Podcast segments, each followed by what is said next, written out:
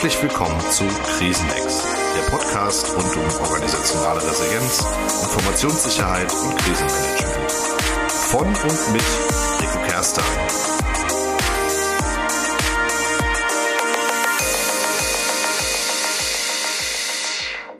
Willkommen zurück zu meinem Podcast und an dieser Stelle zunächst einmal ein Dankeschön für das persönliche Feedback, das mich nach der Release-Woche und den ersten fünf Folgen erreicht hat das war unheimlich wertschätzend und motiviert mich weiterzumachen und äh, das Thema Krisenresilienz weiter in die Öffentlichkeit zu bringen. In dieser Folge habe ich mir einen Wissenschaftler eingeladen, der gewissermaßen dem Verbrechen auf der Spur ist. Ich habe mir gedacht, es macht durchaus Sinn, vielleicht einmal zu erörtern, was es so für wissenschaftliche Disziplinen gibt, die sich mit Verbrechen beschäftigen und vielleicht kann uns ein Kriminalwissenschaftler helfen zu verstehen, wie Verbrecher denken, aber auch was Unternehmen tun können, um sich vor Verbrechen zu schützen und zu guter Letzt auch, welchen Mehrwert vielleicht Kriminalwissenschaftler in der Privatwirtschaft ähm, liefern können, so diese denn eigentlich eher aus der Polizei bekannt sind. Ich freue mich ganz besonders, dass Professor Dr. André Schulz von der NBS heute bei mir ist und ich das Gespräch mit ihm führen kann.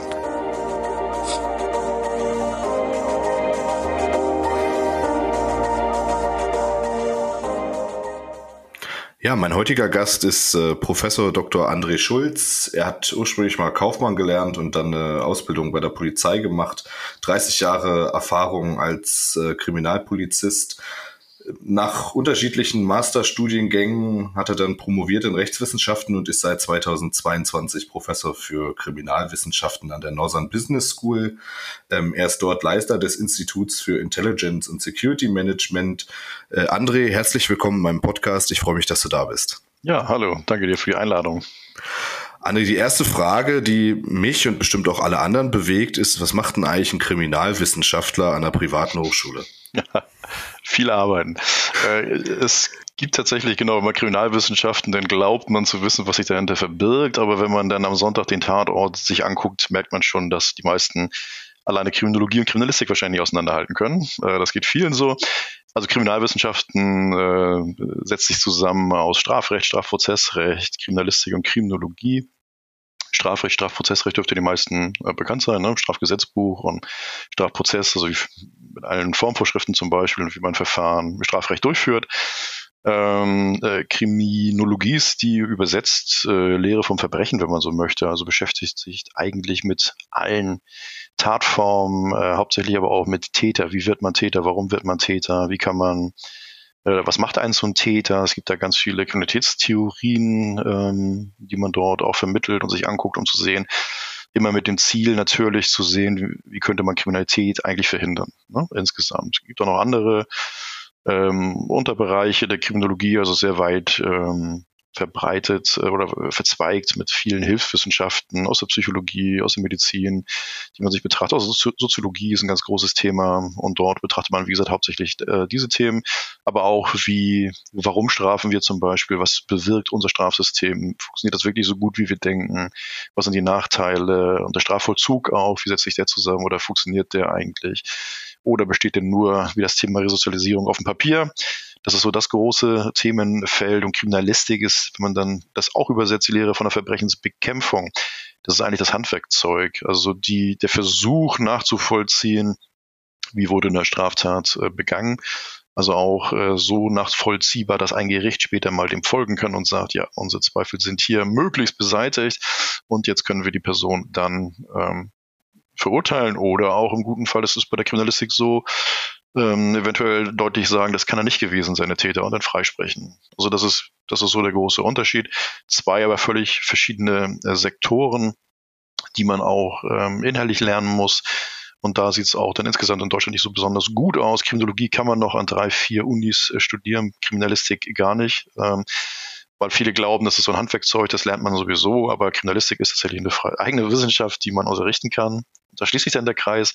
Das versuchen wir an der Northern Business School dann den zukünftigen ähm, äh, Sicherheitsmanagerinnen und Managern beizubringen, äh, wo ich auch immer sage, das ist euer Handwerkzeug, das sind die Grundlagen. Es gibt natürlich viele andere Bereiche, die dort äh, unterrichtet werden. Und das ist ja auch dieser beide Punkte.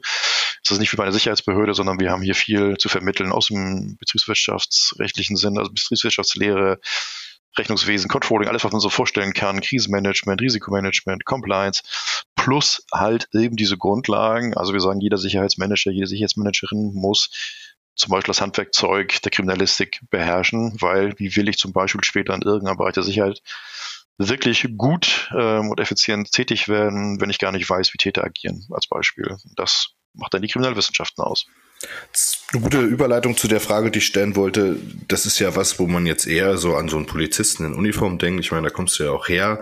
Ähm, aber warum glaubst du denn, ist das ein Handwerkszeug und äh, ein Methodenbaukasten, den auch ein Sicherheitsmanager einer Privatwirtschaft äh, kennen sollte? Weil ich glaube, dass äh, gerade die Kriminalistik so eine Schlüsselkompetenz von Sicherheitsmanagern und Managerinnen auch gerade für die Zukunft ist, wo alles äh, komplexer wird. Wenn ich an ganzheitliche Ansätze denke für ein Unternehmen, das hängt natürlich immer ab der Größenordnung, ne? wo bin ich gerade, was für ein Unternehmen, was habe ich gerade vor mir. Das muss ich maßschneidern können und ich muss ähm, in allen äh, Sektoren, das ist physisch, ähm, äh, oder also digital, analog in beiden Räumen, muss ich wissen, wie äh, Täter vorgehen können, wie Täter äh, denken, wie sie agieren und wie ich halt, was ich halt machen kann, um hier dann äh, präventiv vorzugehen, dass ich für äh, alles Mögliche machen kann, um dann hier mein Unternehmen äh, zu schützen. Und das, viele machen das auch schon äh, intuitiv, ne, weil sie sagen, das so, so geht man halt vor, das kenne ich aus Krimis oder das habe ich mir angelesen. Aber es kann es aber auch wissenschaftlich vermitteln und das macht die Kriminalistik halt von A bis Z, also von den Anfängen der Historie äh, über die Entwicklung bis zur heutigen modernen äh, Kriminalistik mit allen technischen Möglichkeiten, die es dann so gibt. Und das ist nicht nur für Sicherheitsbehörden. Kriminalistik müssen äh, Richter kennen, das müssen Staatsanwälte können, das müssen aber auch alle, die äh, im Bereich Sicherheit äh, arbeiten, grundsätzlich können was später mal passiert, wo man landet, ob man, das ist ja sehr vielfältig, der Sicherheitsbereich. Es kann sein, dass man in so einen Bereich kommt, äh, wo man äh, das vernachlässigen kann oder nichts damit zu tun hat, aber als Grundlage, und das machen wir ja, eine qualifizierte äh, Aus- und Fortbildung, eine Ausbildung, also durch ein Studium, durch einen Bachelor, um hier dann die Grundlagen zu schaffen. Jetzt heißt beim Podcast ja Krisenhacks, weil es mir so ein bisschen um, ich glaube, so das größte Risiko, was man in allen Risikoberichten, die man so öffentlich finden kann, äh, findet, äh, auch geht, nämlich um Cyberangriffe auf Organisationen. Ähm, ich würde gleich gerne noch mit dir über die Cyberisierung aller Disziplinen sprechen, aber vielleicht starten wir einfach mal mit so einem Bedrohungsszenario für Unternehmen und da würde ich dir die Frage stellen, wie wird man denn eigentlich Cyberkrimineller? Was sagt da die Wissenschaft? Und ähm, was kann man da als Unternehmen gegen tun? Mhm. Ja, das ist eine der wesentlichen Fragen, die natürlich, egal, wenn wir mit der ganzen Theorievermittlung dann an dem Punkt ankommen, das Entscheidende eigentlich ist. Ne? Wer ist eigentlich Täter? Warum wird man Täter? Kann man das verhindern? Und ähm, da trenne ich gar nicht mal erstmal nicht zwischen der sogenannten analogen und digitalen Welt, wenn man das noch so trennen möchte heute. Wird ja immer noch gemacht. Eigentlich ist ja eine Vermischung. Ne? Ähm, ähm, und äh, wenn wir uns die analoge Welt angucken, wissen wir bis heute, und das komme ich wieder auf die Kriminologie nicht, warum jemand Täter wird. Es gibt immer nicht die eine ähm, Erklärung, es gibt immer ein Sammelsurium im Regelfall. Also ich muss jeden Täter angucken, was hat den tatsächlich bewegt, ähm, um diese Tat zu begehen. Und das haben wir im Internet äh, durchaus auch, wenn man sich anguckt, wer wird dort eigentlich tätig.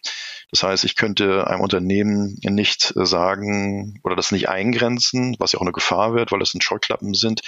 Wir konzentrieren uns auf äh, die Problematiken A bis B sozusagen oder C, weil das andere ist vernachlässigenswert. Also grundsätzlich erstmal bei der Eingrenzung. Wir haben den Innentäter genau wie äh, Außentäter. Wir haben äh, eine Mischform. Wir haben staatliche äh, Aggressoren sozusagen heute mehr denn je eigentlich. Und wir haben auch eine Mischung, ne? dass sie also zwischen Staat und Privatpersonen, die als Täter äh, agieren. Und ähm, also hier haben wir eine breite Mischung, wer alles Täter werden kann. Grundsätzlich jeder weil äh, es gibt verschiedene Formen. Irgendwo sind wir immer an dem Punkt, Täter müssen unsere unternehmerischen IT-Strukturen eindringen können.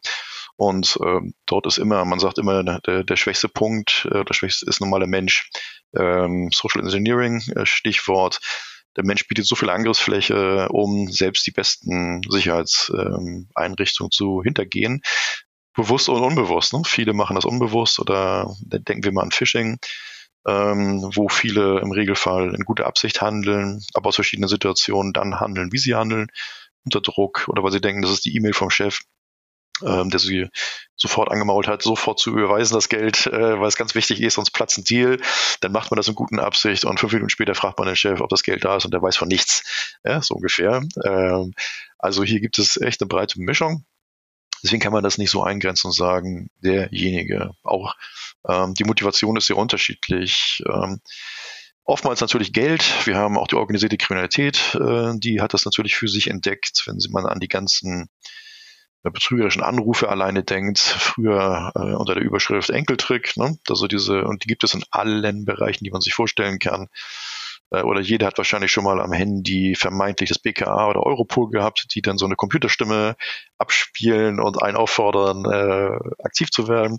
Also verschiedensten Möglichkeiten und wie gesagt, vom normalen Täter Jugendlichen, der vielleicht zu Hause sitzt, aus Spaß hackt ähm, oder weil der eBay-Betrug so einfach ge gemacht wird in Teilen.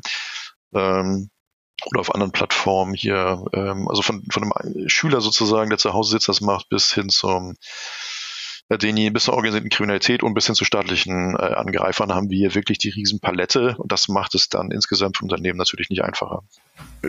Genau, also das heißt, man kann das nicht eintrichtern. Es macht auch vielleicht gar keinen Sinn, das jetzt irgendwie zu spezifizieren, sondern muss erstmal von einer diffusen Bedrohungslage ausgehen, ähm, weil eben das Internet so weltoffen ist, dass irgendwie von überall auf der Welt irgendjemand vorbeikommen kann und gucken kann, ob meine Tür offen steht. Ja, genau. Also wenn man sich das anguckt, die Bedrohungslage, es gibt ja jedes Jahr und verschiedene Unternehmen machen ja auch Abfragen, wo sehen die Unternehmer, die CEOs zum Beispiel die größte Bedrohung. Bitkom macht das ja regelmäßig zum Beispiel. Ähm, die haben jetzt 22, meine ich, da haben rund 85 äh, oder 84 Prozent waren das der Unternehmen gesagt, wir sind im letzten Jahr Opfer geworden von Cybercrime. Jetzt ganz jüngst veröffentlicht, vor einer Woche meine ich, von äh, PwC, einen aktuellen COE, äh, CEO-Survey meine ich, jetzt im Januar veröffentlicht. Da haben sie auch fast 5000 CEOs weltweit äh, befragt und auch hier Platz eins in Bedrohung, äh, Cyberrisiken. Und das ist schon richtig, ähm, auch als Risiko vor globalen Ereignissen und vor Klimaproblemen hier dann Cyber für ein Unternehmen tatsächlich an Platz eins zu setzen. Hängt natürlich immer davon ab, was für ein Unternehmen habe ich, wie hoch ist mein Risiko äh, für meine Bedrohung. Äh, das haben wir im Unternehmen immer, dass wir ein Risikomanagement betreiben müssen. Aber jeder muss sich dann vor Augen führen, was passiert, ähm, wenn ich von heute auf morgen meine IT nicht mehr benutzen kann. Ne? Wenn ich keine, nicht mehr auf meine Server zugreifen kann, wenn alle Daten weg sind. Also Business Continuity Management, Management zu gucken, äh, was passiert eigentlich im Worst Case. Und davon muss man ausgehen und tatsächlich dann äh, vom Worst Case hier erstmal das ist dann der Job, ne, oder Sicherheitsmanager oder Sicherheitsmanagerin, auszugehen oder derjenige, der dafür zuständig ist, sozusagen, was könnte im schlimmsten Falle passieren und dann dementsprechend das Unternehmen aufstellen. Jetzt ich meine, ich habe ja schon zum Beispiel mit Marian Kugler gesprochen, der Unternehmen unterstützt, die äh, gehackt worden sind. Ähm, in, insofern würde ich mal gerne an Ab oder abbiegen zum Thema Innentäter. Also meine, meine Wahrnehmung ist in den Unternehmen, man hat immer ein großes Vertrauen zur eigenen Belegschaft, was sicherlich nicht schlecht ist. Aber vielleicht kannst du so ein bisschen ähm, darstellen aus, aus der Wissenschaft, was sind denn so Risikofaktoren für Innentäter, wenn man das denn machen kann? Muss ich da, kann da jedes Unternehmen mitrechnen, dass es ein, dass ein Mitarbeiter Innentäter werden kann oder gibt es bestimmte Faktoren, die das ähm, beeinflussen? Ja, gibt es. Kann man eigentlich von so den Untersuchungen, wenn man sich die Taten äh, ansieht, äh, ungefähr ableiten. Ist aber auch eine breite Mischung. Also die Unternehmen wissen eigentlich, dass sie im Regelfall oder der, der Mensch für sie das größte Kapital ist. Das sagt mir auch so gerne, aber ist tatsächlich so. Ne? Die einzelnen Mitarbeiterinnen und Mitarbeiter sind der Erfolgsfaktor und gleichzeitig natürlich auch, muss man einfach sagen, ähm, ja, der Risikofaktor, äh, wenn man so möchte. Und die Motive sind da äh, tatsächlich ähm, sehr unterschiedlich. Also ähm, verschiedene. Also man sagt, ähm, was ich eben sagte, es gibt natürlich die, die Personen, die das ähm, Vorgehen ermöglichen, für Unternehmen überhaupt einzudringen, also für, für die FCTA in Unternehmen einzudringen, äh, unabsichtlich, also in bester Absicht. Das ist schwer ähm, grundsätzlich ähm, äh, zu verhindern. Man muss hier einen ganzheitlichen Schulungsansatz auch fahren, ne? dass man tatsächlich dann sagt, Sensibilisierung permanent der Mitarbeiter immer wieder, auch wenn das nervt, zu sagen, wo sind die Risiken, gerade in unserem Unternehmen, ne? wo sind hier die Einfalltore, was kann passieren. Auch allgemein, das machen dann auch die verschiedenen Behörden, Polizei macht das auch oder BSI macht das auch, dass man sagt, welche neuen äh, Formen gibt es dann, darauf hinweist, passt auf, ne, zurzeit ist im Umlauf das und das oder das macht man gerade eine neue Form, dass man tatsächlich hier immer wieder sensibilisiert. Und dann hat man tatsächlich ähm, viele Möglichkeiten. Das klingt natürlich ähm, oftmals so ein bisschen platt, aber es ist tatsächlich so, dass man äh, die Mitarbeiter oder ganz schnell ein sehr loyaler Mitarbeiter auch zu einem illoyalen äh, Mitarbeiter und zum Intäter in dem Sinne werden kann. Es gibt die verschiedensten Gründe, die man dann sieht. Ähm, Übergang bei der Beförderung, äh, Gehaltsverhandlungen liefen nicht so, wie er dachte, ähm, die Entwicklung insgesamt bis hin innere Kündigung. Also tatsächlich ein ganzheitlicher Prozess der Personalführung, darauf zu achten, ähm, hier wie gesagt, das zumindest einen Fokus zu haben, die einzelnen Mitarbeiter und hängt natürlich auch davon ab, wo arbeiten die, in welchem Bereich. Ist es hoch äh, risikobehaftet oder ist das eine Funktion, wo man sagt, das muss man so ein bisschen aus, kann man aus dem Blick verlieren, aber tatsächlich alles äh, ist da in den verschiedenen Fällen, wenn man sich immer so anguckt, wer ist Täter gewesen, wenn es dann vorsätzliche Taten waren, ähm, möglich. Also wir haben Ideologien, die dahinter stecken können. Erpressungsversuche oder Erpressung dürfen man auch nicht vergessen. Ähm, gibt es auch Fälle, wo die Einzelmitarbeiter nicht unbedingt dem Unternehmen schaden wollen, aber erpresst werden ähm, von außen. Gibt es auch etliche Möglichkeiten, wie das heute geht ähm, die dann aktiv werden, obwohl sie es eigentlich gar nicht äh, möchten. Aber auch eine klassische Unzufriedenheit, innere Kündigung ist immer wieder ein Grund ähm, und dass man diese Identifikation dann auch verliert mit dem Unternehmen. Ähm, aber klassische Aspekte sind immer noch äh, tatsächlich auch finanzielle Aspekte. Ne? Dass man, das haben wir beim Betrugstaten ganz oft, ähm, dass man dann sagt, auch sich das irgendwie rechtfertigen muss natürlich und sich selber das auch schön redet und sagt, ich nehme mir nur das, was mir zusteht.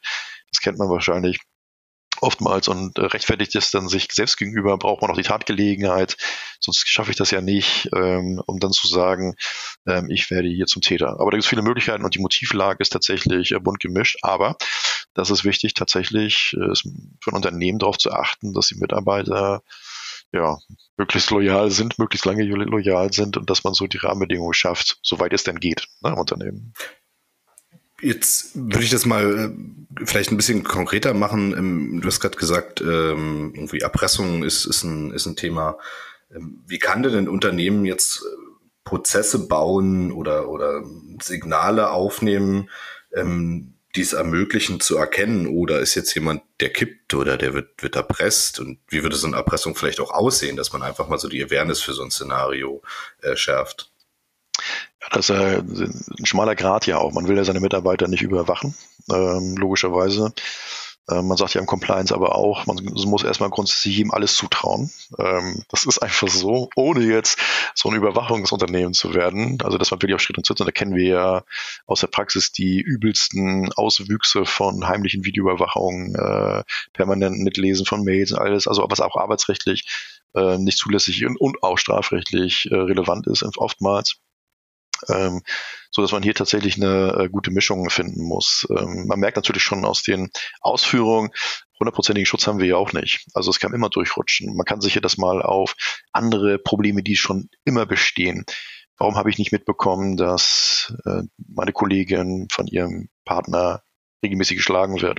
Warum habe ich nicht mitbekommen, dass mein, mit dem ich eng zusammenarbeite, der oft nach ähm, Bonbons riecht, dass in Wirklichkeit ein Alkoholproblem hat? Warum habe ich nicht mitbekommen, dass, also das kann man so weiterspinnen. Und dann fragt man sich ja selber, wie weit ist das erkennbar? Ähm, kann funktionieren, wenn es auch so aufwendig. Große Unternehmen machen ja auch regelmäßig durchaus bis hin zu regelmäßigen Gesprächen, also immer wieder auch bis hin zu äh, therapeutischen Angeboten, also immer wieder mit Psychologen im Unternehmen, aber das sind natürlich spezielle Unternehmen auch oder es kostet ja auch natürlich viel Geld, darf man auch nicht vergessen.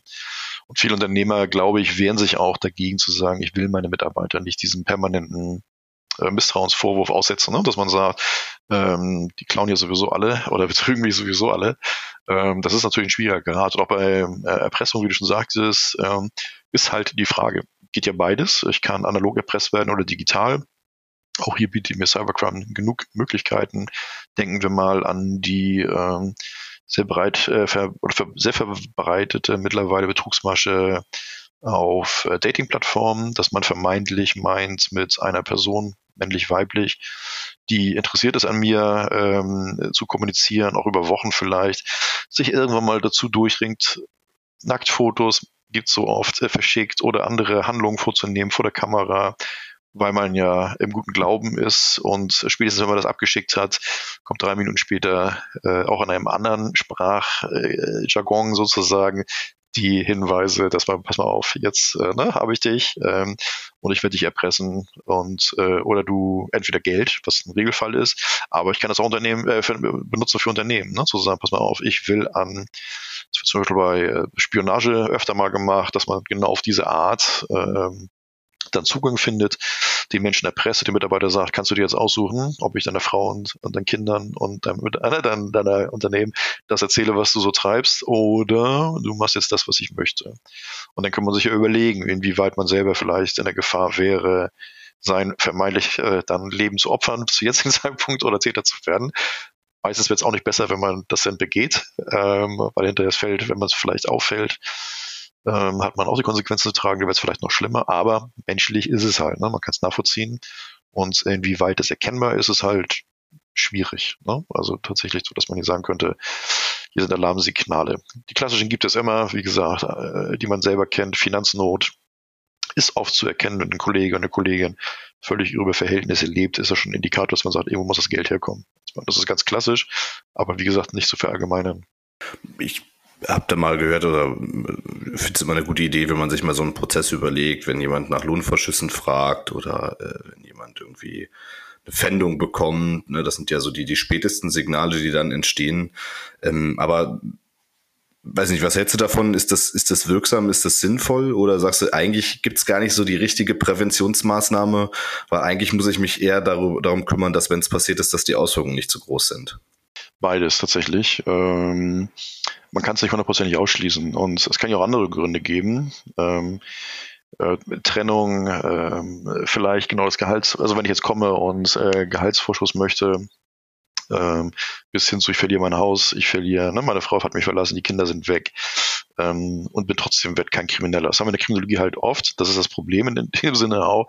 Wir haben viele Risikofaktoren, wo man sagt, was, das sind Wahrscheinlichkeiten, die wir wissen aus der Kriminologie, das macht höher, es macht höher wahrscheinlich, dass man Täter wird, aber es ist keine Garantie. Das ist das Problem, dass man sich erklären kann, bis heute nicht, warum bei einigen Menschen zum Beispiel ähm, dann ein Vorfall oder eine besondere äh, Einflussnahme den gleichen Druck ausübt, aber nicht dazu führt, dass er jetzt ein kriminelles Verhalten an den Tag legt. Der andere sehr wohl. Ne? Das sind dann diese, um, wie ein Mensch damit umgeht, ne? wie er auch vielleicht auch kein Hilfsangebot hat und sich nicht zu helfen, also tatsächlich nicht zu helfen weiß und dann ähm, eventuell hier dann auch gegen das Unternehmen vorgeht. Das haben wir in vielen Bereichen. Ne? Wenn man sich die äh, auch bis hin zu Ladendiebstahl anguckt, ne? die größten Verluste passieren durch Intäter. Ne? Das sind die Mitarbeiter, die klauen nicht die Kunden. Die Kunden klauen auch eine große Teil, keine Frage. Aber der große Teil geht durch Intäter verloren. Deswegen, das war ja die Frage, kann ich eins nicht ausschließen. Ich brauche, wie wir das so oft haben im Sicherheitsbereich, ähm, einen ganzheitlichen Ansatz. Ne? Ich brauche so eine integrierte Unternehmenssicherheit ja, Security-Kultur klingt immer groß, hängt auch wieder vom Unternehmen ab, keine Frage. Was habe ich für ein, für ein Unternehmen? Wie hoch ist mein Risiko? Das heißt, also ich muss meine ja, Schutzbedarfs- oder Risikoanalysen jedes Mal machen, auch anpassen und zu gucken, wie hoch ist meine Bedrohung? Was passiert eigentlich? Kann ich arbeiten? Bin ich arbeitsfähig, wenn meine Daten alle weg sind? Oder der Klassiker, äh, alles verschlüsselt ist. Und das ist ja auch so ein Problem keiner ähm, gibt ähm, eine Garantie, dass selbst wenn ich die Erpressungszahlung leiste, dass sie jemals wieder meine Daten komme. Ähm, entweder sind die eventuell beschädigt, dass auch die, die es verschlüsselt haben, das gar nicht wiederherstellen können oder auch kein Interesse haben, ehrlich gesagt, äh, jetzt äh, das wieder zu entschlüsseln denn ist Geld weg und Daten weg. Und da muss man den gesamten Ansatz, gerade im IT-Sektor, aus dem IT-Security-Bereich, alles, was wir kennen von Backups und wie die zu machen sind und wo sie zu lagern haben und wie alt die sein dürfen oder sollten auch, wie weit sie abgeschottet sein müssen oder einige ähm, Bereiche, wo man keinen Zugang hat von außen, die nicht am Internet hängen zum Beispiel. Also ein riesiger Ansatz. Das muss ich aber vom Unternehmen immer gucken. Und dann muss ich tatsächlich sehen, wie hoch ist mein Risiko, meine Bedrohungslage, dann muss ich in der Theorie zumindest äh, erstmal alles bedenken. Ja. Also vorher, während eines Angriffs, wie gehe ich damit um und auch hinterher. Also während geht ja auch schon los äh, Krisenmanagement. Ne? Was mache ich, wenn ich jetzt tatsächlich betroffen bin? In welchem Umfang bin ich betroffen? Wie schnell kann ich das wieder ähm, beseitigen, diesen Umstand? Was ist dann an Schaden entstanden? Wie gehe ich damit um? Ähm, wie kommuniziere ich das auch? Ähm, wie halte ich mein Unternehmen aufrecht? Und das können wir uns ja von einigen äh, Unternehmenszweigen vorstellen, dass hier sehr schnell ähm, wirkliche Proble Probleme für die Gesellschaft entstehen, ne? wenn die arbeitsunfähig sind. Ähm, ist also sehr vielschichtig und das ist ja etwas, wo wir Sicherheitsmanagement immer darauf hinarbeiten. Deutlich zu machen, in Unternehmen, das ist kein nice to have, sondern das ist die Security-Bereich, die Sicherheit ist mittlerweile der ja, Business Enabler. Ne? Das heißt, äh, wenn der Rahmen stimmt, kann ich überhaupt Geschäfte machen. Also das Sicherheitspaket muss stimmen, dann bin ich in der Lage, überhaupt aktiv zu werden. Ist leider so und das muss sich jeder dann bewusst machen. Ich fiel mir nur gerade ein, ähm, ich recherchiere immer so die Firmen, die betroffen waren von Cyberangriffen. Ähm, und ich habe letztens eins gefunden, das war ein Steuerberatungsbüro, da waren die erste Tätergruppe war gerade raus, da kam die zweite schon rein, also die waren dann innerhalb von irgendwie einem Jahr zweimal verschlüsselt. Ähm, und ich glaube, dass sie beim ersten Mal bezahlt haben, das konnte man jetzt nicht so genau sehen, aber es hilft im Zweifelsfall da nichts. Ähm, noch, noch eine Frage, gibt es da irgendwie Erhebungen zu, wie viele Unternehmen wirklich äh, von Innentätern, Innentäter-Szenarien ähm, betroffen sind? Und was dann so die Auswirkungen sind? Oder ist die Dunkelquote so hoch, dass man da nichts sagen kann?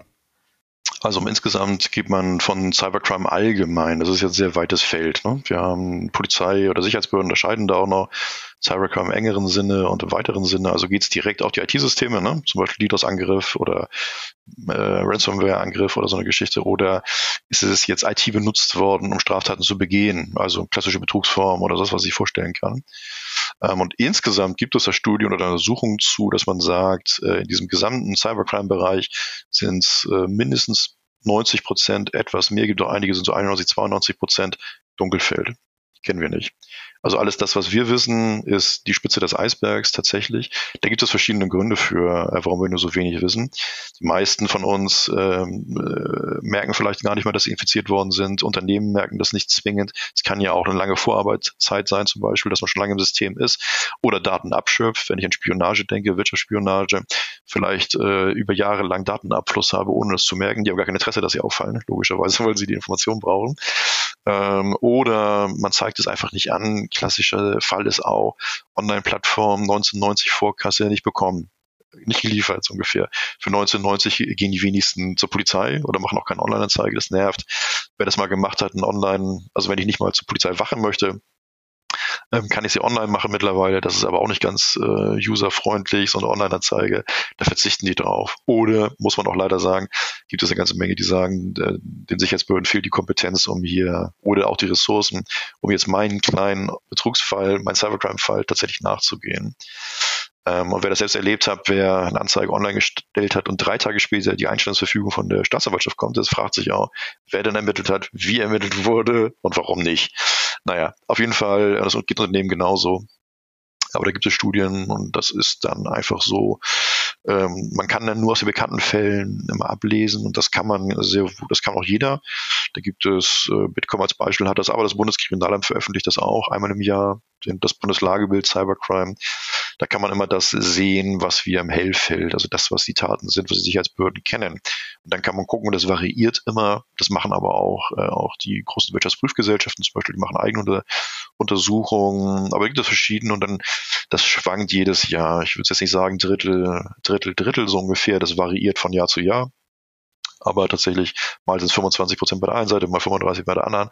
Aber so ganz grob kann man sagen, dass man diese Mischform hat in Außen eine Kombinationsform von beiden. Und das, wie gesagt, wer es nachlesen möchte, der findet das äh, auf der Seite des Bundeskriminalamtes. Doch es ist zumindest alles das, was dann das Hellfeld äh, deutlich macht also sagen zwischen 25 und 33 Prozent, irgendwo da liegt die zumindest Beteiligung von Innentätern dann in solchen. Ich solchen ja, verkürze das immer auf ein Drittel, ohne mich jetzt festzulegen. Genau, das schwankt so, ne? Zwischen 25 und 35 würde ich mal sagen. Es kann auch mal ein Jahr noch weiter in die andere Richtung gehen. Wenn man ein riesiges Verfahren, oder ein riesiges Verfahren hat, kann das auch mal komplett in die andere Richtung gehen. Dass man sagt, das war jetzt staatliche Angriffe waren 80 Prozent so ungefähr, aber über die Jahre gesehen. Das macht es halt deutlich, dass ich das nicht so eingrenzen kann, weil ich davon ausgehen muss, dass es ungefähr gleich verteilt Dann würde ich nochmal abbiegen auf den anderen Aspekt der Kriminalistik. Ähm, da ist ja wieder so irgendwie mein Bild, da kommt jetzt irgendwie beim Tatort dann die Menschen in den weißen Anzügen und machen da Tatortsicherungen. Was ist denn da, ähm, was, was können denn Unternehmen tun? Das ist nämlich tatsächlich auch eine Normforderung in der ISO 27001, sich mal mit Beweissicherung zu beschäftigen. Was, was wäre denn so ein Rat an Praktiker? Wie, wie kann man sich denn mit solchen Methoden ich würde es jetzt mal auf Beweissicherung einschränken, wenn gleich mir klar ist, dass das deutlich weiter ist. Äh, was kann man denn da vorhalten als Unternehmen, damit man dann sinnvoll auch vielleicht seinen, seinen Anspruch durchsetzen kann, wenn man den anzeigt? Es sind ja verschiedene Maßnahmen. Wenn ich jetzt denke, im Unternehmen ist äh, die äh, Cybersicherheit ja immer nur ein Punkt. Ne? Wenn ich das große Feld, jetzt Compliance, je nachdem, wie ich aufgestellt bin, mir angucke, was da halt heute drunter fällt, ist natürlich ein riesiger, ein riesiges Feld dass Cybersicherheit oder und meine IT-Sicherheitsunternehmen natürlich nur äh, ein Faktor von vielen. Gucken wir nochmal in den Compliance-Bereich. Dort haben wir die höchstrichterlichen Rechtsprechung mittlerweile die dorthin gehen und sagen, dass äh, man natürlich zum Beispiel Compliance-Management-Systeme mittlerweile braucht. Ne? Die meisten AGs sowieso, die meisten GmbHs heute auch. Ähm, je nach ähm, der Branche, wo man ist, ähm, aber die, das kann man auch rauslesen, dass man dort äh, vorgibt, dass die Leute, die dort arbeiten, auch über das nötige oder notwendige Know-how verfügen. Wir kennen das im Sicherheitsbereich ganz oft, dass man irgendwie so als Quereinsteiger landet und dann so einen, einen ganz kleinen Bereich sich anguckt, den hat man zu verantworten, ob man jetzt der Fachmann dafür ist. Da schließt sich der Kreis zur Einleitung. Ich habe keine Ahnung von Kriminologie, keine Ahnung von Kriminalistik. Ich weiß, ich kenne das alles nicht als Beispiel. Wage ich mal zu bezweifeln, dass man tatsächlich das ganze Paket anbieten kann, was notwendig wäre. Und äh, das kennen wir aus ganz vielen Bereichen. Wenn ich jetzt an Unternehmen denke ähm, und ich davon ausgehe, dass die Leute bei mir im Unternehmen Experten sind, entweder habe ich sie selber oder ich kaufe sie mir ein. Ne? Das heißt durch externe Experten die dafür sorgen, dass bei mir die Grundprinzipien der IT-Sicherheit äh, gewährleistet sind. Das ist ja auch mannigfaltig. Man kennt es in vielen Bereichen. Viele sehen das als lässige Pflicht an, Zertifizierung zum Beispiel, immer wieder durch Prüfungen zu gehen und zu sagen, unsere Systeme, das betrifft ja komplette, meinetwegen das komplette Management, äh, Compliance Management System als Beispiel, IKS, also interne Kontrollsysteme, alles, was machbar ist, zu zertifizieren hat, äh, um zu überprüfen, diese Zyklen zu durchlaufen, die im CMS, also im Compliance-Bereich auch äh, Standards sind oder im Risikomanagement Standards sind. Einfach, und das ist ja für viele wichtig, um später mal im Worst Case ähm, auch meine Haftungsfragen, auch als Unternehmer, ähm, zu sagen, ich habe wirklich alles getan, was ich konnte. Also ich habe hier alle Zertifizierungen, wir haben alles durchlaufen, wir werden regelmäßig geprüft, wir haben unsere Standards hier eingeführt.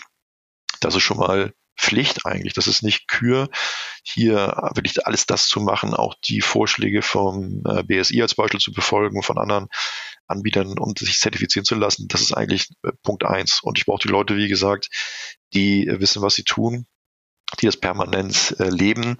Ich will jetzt nicht davon anfangen, dass ich dafür sorge, dass meine ähm, äh, Sicherheitsupdates gefahren werden. Ich meine, das ist ja wohl Standard heute und äh, sollte so sein.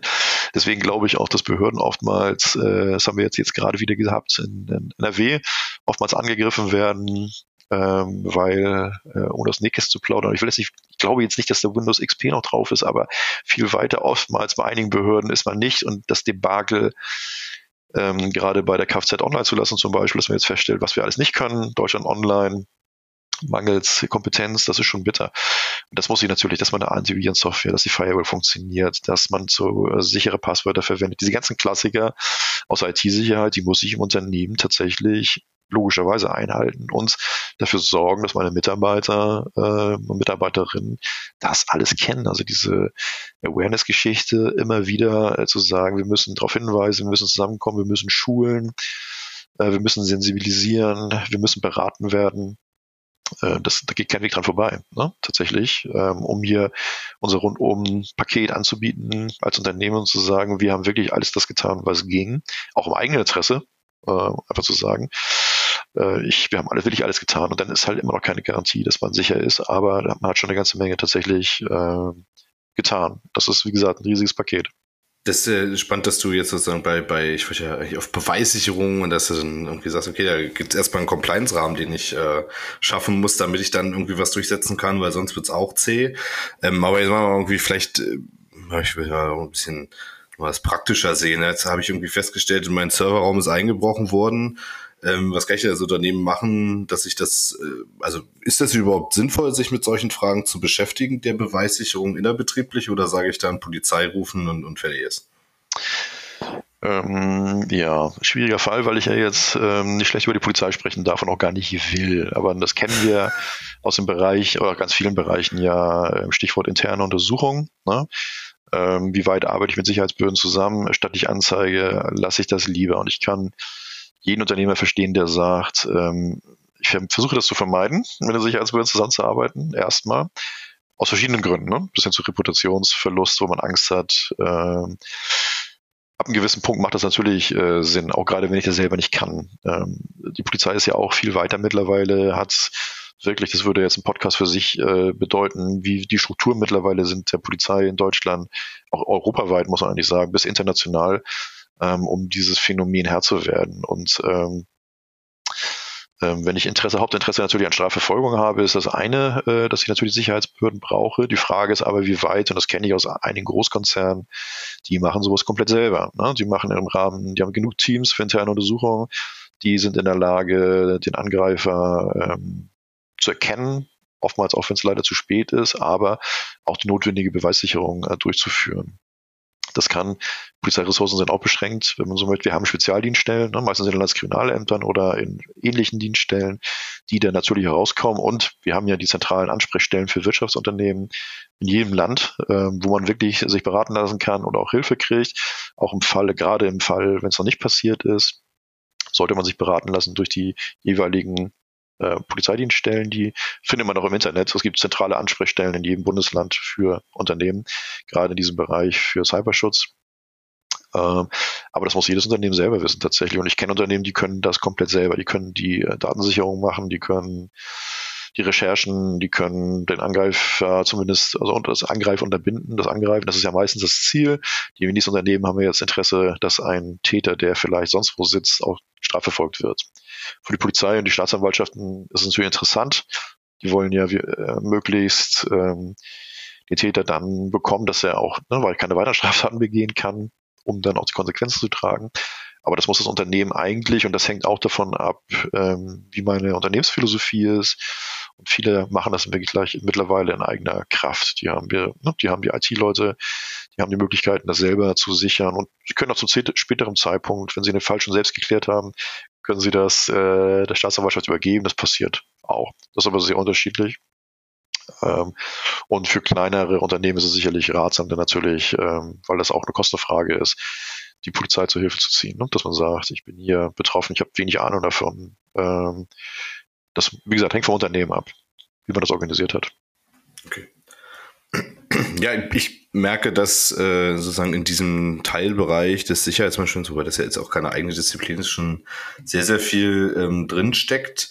Ähm, weiß nicht, jetzt ist ja Semesterbeginn. Habt ihr schon Annahmeschluss an der NBS? Sind die Plätze voll? Oder wenn ich jetzt als Unternehmen das gehört habe, kann ich nur sagen, hier, ich schicke mal einen hin? Wir sind ja sehr serviceorientiert und äh, ich meine, bis 15.3. und sogar dann für Spätentscheider gibt es auch, glaube ich, noch 14 Tage später die Möglichkeit. Aber so 15.3. fängt das Sommersemester an. Also wer sich jetzt dazu entschließen möchte, ist ein sehr vielschichtiges Studium. Ähm, sehr interessantes Studium, bietet sehr viel, sehr abwechslungsreich. Da findet jeder seinen Part, wo er sagt, das ist was, wo ich mich später interessiere. Und gerade unsere Vernetzung mit der Praxis ist sehr interessant, dass man wirklich reingucken kann und sagt, wo sehe ich mich später? Sehe ich mich hier, sehe ich im Bereich interne Entwicklung, sehe ich mich im IT-Bereich? Ähm, das ist ja, also kann ich nur jedem empfehlen, gerne auf unserer Webseite zu stöbern bis 15.3. ist auf jeden Fall kein Problem, da fängt das Sommersemester an.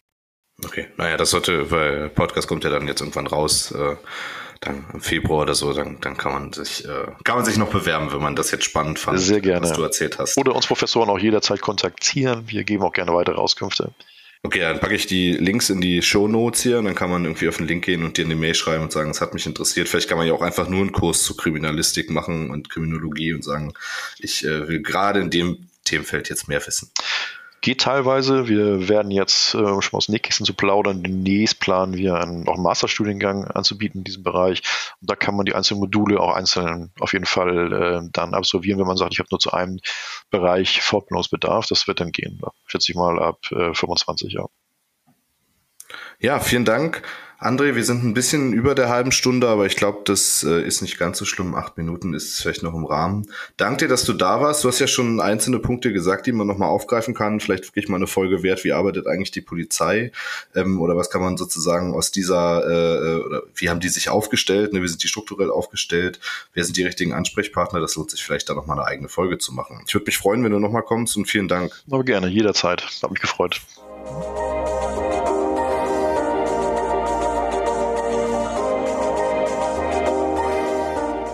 Ja, soweit mein Interview mit André Schulz. Für mich war das ein ganz spannender Einblick in die Kriminalwissenschaften. Ich bin ja auch eher Quereinsteiger in die Sicherheitsdisziplinen, komme ja aus dem Safety-Bereich ähm, und ähm, hatte nicht so viele Berührungspunkte. Insofern habe ich gelernt, wie breit und vielseitig diese Wissenschaft doch ist. Ähm, und dass sie durchaus wichtige Methoden und Impulse für das Sicherheitsmanagement in Unternehmen bieten kann für den Mittelstand vielleicht eher in dem Sinne, dass man sich Experten holen kann, die einem helfen können, kriminalwissenschaftliche Aspekte in die eigenen Sicherheitsstrukturen zu integrieren. Für große Sicherheitsabteilungen sicherlich eine wertvolle Ergänzung des Kompetenzprofils, was man vielleicht schon hat. Eine der wesentlichen Erkenntnisse für mich ist, dass eigentlich jedem alles zuzutrauen ist, insbesondere wenn es um Mitarbeiter geht und das aber relativ unklar ist, wann jemand zum Täter wird. Es gibt zwar bekannte Risikofaktoren, aber nur weil diese Risikofaktoren vorhanden sind, wird man nicht automatisch zum Täter. Aber es kann eben sein, dass jemand, der ähm, solchen Risikofaktoren unterliegt, dann eben zum Innentäter wird.